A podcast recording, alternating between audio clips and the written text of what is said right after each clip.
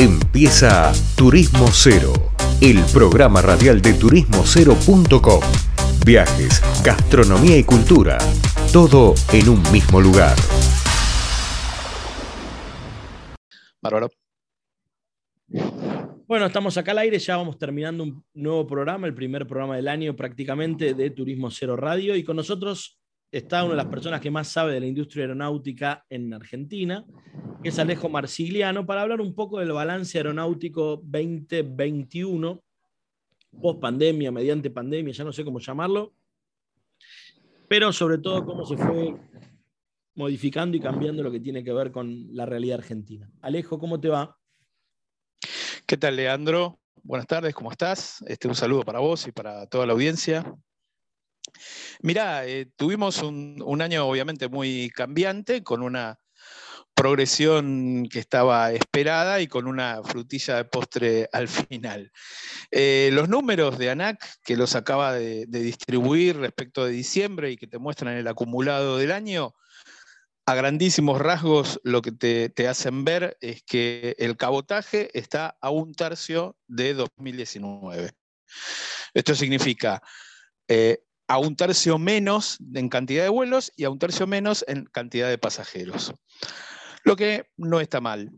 Eh, ¿Podría haber sido una recuperación mejor? Sí, por supuesto. Brasil está cerrando prácticamente al 100%, así que podría haber estado mejor. Lo que preocupa más es que en cuanto a vuelos internacionales y pasajeros internacionales, estamos a menos del 50% de 2019. Es decir, tenemos casi un 60 y pico por ciento por debajo en, vuelos y, pasajeros en promedio, lo que no es una cifra muy alentadora.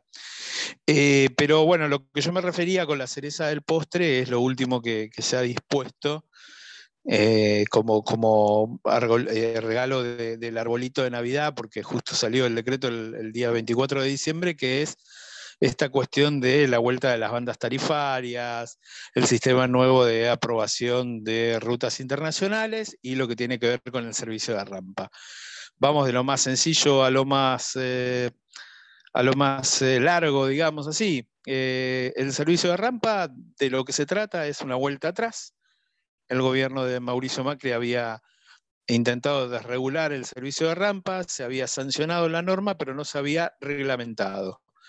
Eh, lo que hace este nuevo decreto es volver atrás y establecer que nuevamente la rampa está cerrada, que hay un, se, maneja o, se, digamos, persiste el statu quo en donde todas las compañías aéreas deben contratar al mismo operador, que es intercargo, y unas pocas empresas se pueden autobrindar el servicio, como es Aerolíneas Argentinas y American. Em, por el lado de la autorización de vuelos internacionales, en realidad es algo que se va a empezar a sentir, o se puede llegar a sentir con respecto a algunos mercados puntuales. ¿Por qué? Porque en realidad hace valer lo que dice la ley 19030, que le reserva capacidad Aerolíneas Argentinas, ¿no? Dice que Aerolíneas Argentinas es la, el instrumento elegido para ejercer la política, con lo cual eh, se van a autorizar vuelos internacionales siempre y cuando Aerolíneas no pueda eh, incrementar la frecuencia o, brindar más servicios en determinadas rutas.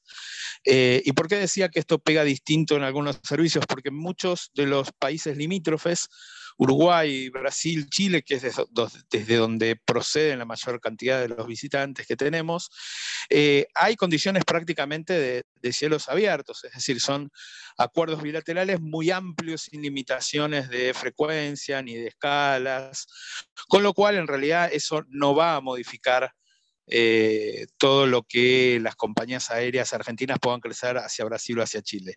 Pero esto sí empieza a tener cierta importancia hacia países como, por ejemplo, Perú o Colombia, que sí tienen acuerdos bilaterales entre los países que son más restrictivos o establecen una cantidad finita, digamos así, de frecuencias y de rutas. Pero bueno, sin duda alguna, la medida más eh, importante o la más eh, este, notable es el tema de la, vuelta de las bandas tarifarias, que en definitiva lo que hace es limitar la competencia y que curiosamente va a terminar haciendo lo que no quiere hacer, que es proteger la rentabilidad de las compañías aéreas low cost. porque obviamente en todo el mundo se combate el dumping, pero para combatir el dumping se toma como referencia el costo de cada empresa. Acá se establece un costo arbitrario que seguramente se regirá más por el costo de aerolíneas argentinas o de las empresas convencionales que de las low cost. Con lo cual, cuando establezcan el piso, Aerolíneas va a ganar poco porque ese piso va a estar por arriba de su costo, pero no muy lejos, y la low cost, como tiene un costo más bajo, va a terminar teniendo una tajada de beneficio muchísimo mayor. Con lo cual, la medida que va, que intenta, se supone que, nivelar el mercado, no lo va a nivelar. Lo irónico, Ale, espera, te interrumpo, lo irónico es sí, que sí, sí, decime. el mismo gobierno que busca precios congelados en todo, pone, o sea, sube el precio de la industria aeronáutica, es increíble. Sí, sí, porque además por otro lado te pone un techo, con lo cual, o sea, la excusa para, para, implementar esto es el tema de la rentabilidad del mercado. Ahora, pone un techo, con lo cual este, eh, eh, justamente la posibilidad de cobrar más caro, cobrar más caro para ciertos tickets o para vuelos de último momento. Eh, bueno, eso se anula porque también hay un techo, con lo cual también un, segmento al que podría sacar una tajada mayor las compañías aéreas eh, se, anula, se pierde. Con lo cual, en realidad es una medida que es poco efectiva. La verdad es que el dumping se, combate en todo el mundo y en ese sentido me parece que no hay, digamos, que, que no hay dudas en la biblioteca. Lo que pasa es que eh, en realidad lo que se hace es intentar que una empresa no cobre por debajo de su costo, pero el parámetro es el costo de cada empresa, porque claramente no es comparable el costo de una empresa que tiene eh, casi 10.000 trabajadores y 70 aviones de una que tiene 5 aviones y 600 trabajadores. Es pero es solamente con, tirar los números en la mesa, es, queda en evidencia que las, estructuras de costos son distintas. Entonces, si las estructuras de costo son distintas, seguramente una podrá cobrar, ser, ser este, rentable y aún así cobrar menos que la otra. Esto es, esto es más o menos como comparar el kiosco de la esquina con una cadena de mini mercados. Este, el kiosco de la esquina es pequeño, casi no tiene empleados, o tiene uno o dos, su poder de compra para conseguir precios es limitado y enfrente tiene a una empresa que tiene un costo muchísimo más grande porque es una cadena, porque tiene no sé cuántos locales y no sé cuántos empleados, pero que por ahí puede conseguir mejores precios por el volumen de compra. O sea, es esa comparación la que se termina haciendo. Eh, y es eso lo que... Lo que yo dije es, eh, para mí es la ironía máxima. Se matan con los precios congelados, precios cuidados, lo que vos quieras, y acá están haciendo exactamente lo contrario que subiendo los precios mínimos. Es una cosa, si no fuera, digamos, no es más contradictorio porque no es una película de ciencia ficción, porque no sé, qué sé yo. Sí, además en ese subir, como vos decís, lo que terminás protegiendo es la rentabilidad de la low cost, porque al precio del piso que de vos le, dejes cobrar, la low cost va a ganar más dinero. Por supuesto. Eh, las empresas tradicionales van a ganar menos, porque se supone que el piso contempla su costo, pero no, con una diferencia tan grande. O sea, para decirlo en términos más, más prácticos, si el costo de una empresa tradicional es 100 y entonces este, el piso de tarifa va a ser 120, si la low cost el piso es 60 y está obligada a cobrar 120, va a terminar ganando el doble.